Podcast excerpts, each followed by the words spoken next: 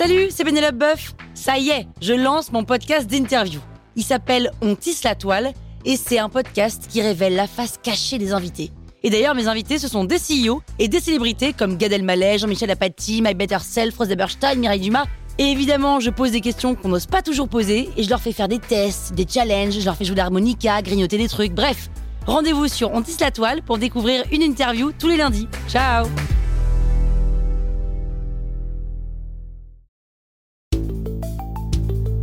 Vous êtes entrepreneur Vous voulez donner une trajectoire optimale à votre startup C'est parti, on attaque le cinquième élément.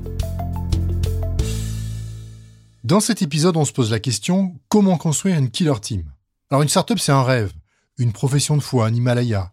Et l'équipe, c'est ce qui va transformer ce rêve en réalité. Alors c'est quoi une équipe? Dans une équipe, il y a déjà des différents niveaux.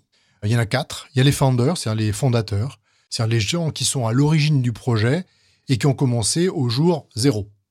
Ensuite, il y a ce qu'on appelle la founding team, donc euh, les gens qui vont être les premiers embauchés et qui vont constituer l'équipe fondatrice. Alors c'est pas eux qui sont à l'origine du projet, mais ils sont pas loin, ils sont arrivés juste un peu après.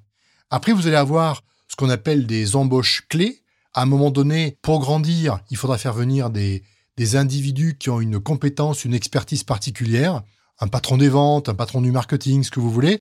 Ça va être des embauches clés mais qui viendront plus tard dans la vie de l'entreprise. Et puis évidemment, n'oublions pas tous les salariés, tous les employés de votre entreprise. Donc ça, c'est les quatre niveaux. Au-delà des niveaux, il y a des rôles. Et dans une startup, il y a trois rôles majeurs. Le premier, c'est le CEO, c'est-à-dire le patron.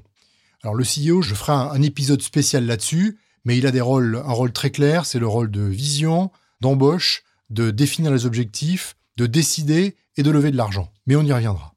Après le CEO, il me faut, euh, il faudrait que je vois un, responsable technique. Alors on appelle ça un CTO, ce que vous voulez, mais on est quand même dans une, euh, un environnement de start-up et non technique. Donc il me faut quelqu'un qui soit garant de l'architecture, garant de la faisabilité du projet, qui organise la recherche et le développement. Donc quelqu'un qui soit euh, un peu le papa technique ou le moment technique de la start-up. Troisième rôle clé, c'est le product manager.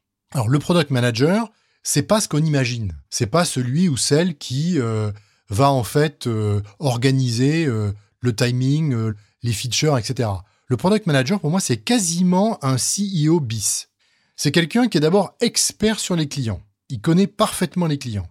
De la même manière, il est aussi expert sur son produit au travers de la donnée. C'est-à-dire qu'il comprend dans le produit ce que font les clients. C'est celui qui va être le lien entre l'aspect technique et l'aspect business. Donc il est véritablement entre les deux mondes, qui est l'interne de la startup et le monde des clients. Et en fait, c'est quelqu'un, parce qu'il est là, qui a une connaissance très forte du marché et de l'industrie dans lequel la startup évolue. Alors après, il y a d'autres rôles qui vont apparaître. Cela, c'est les trois majeurs. Il y aura des product designers, des product marketing, etc., etc. Mais ces trois rôles-là, tels que décrits, sont les trois rôles centraux qu'on souhaite voir dans une startup assez tôt. Alors, quand on veut créer une killer team, la question qu'on peut se poser, c'est comment on fait. Pour moi, il y a cinq critères. Et dans cet ordre. Premier critère, il faut que la personne que vous allez embaucher, qui va être dans la killer team, ait un culture fit parfait. Autrement dit, il faut partager les mêmes valeurs. Si vous partagez pas les mêmes valeurs, ça marchera pas. Donc, euh, c'est pour ça que l'épisode d'avant était important. Ça permet de fixer les choses et de dire, OK, on est d'accord sur les valeurs, on peut travailler ensemble. Deuxièmement, il faut qu'il y ait une alchimie. On peut partager les mêmes valeurs et pas avoir d'appétence l'un vers l'autre. L'alchimie, c'est d'aller avoir envie de discuter de choses autres, de boire une bière le soir ensemble. C'est important. Trois, il faut des skills, des compétences complémentaires. Dans les skills, il y a les hard skills qu'on connaît et les soft skills qu'on n'apprend pas, par exemple l'empathie. Ben, il faut des skills. Il faut trouver des gens qui savent faire des trucs qu'on ne sait pas faire. Donc c'est important de les comprendre.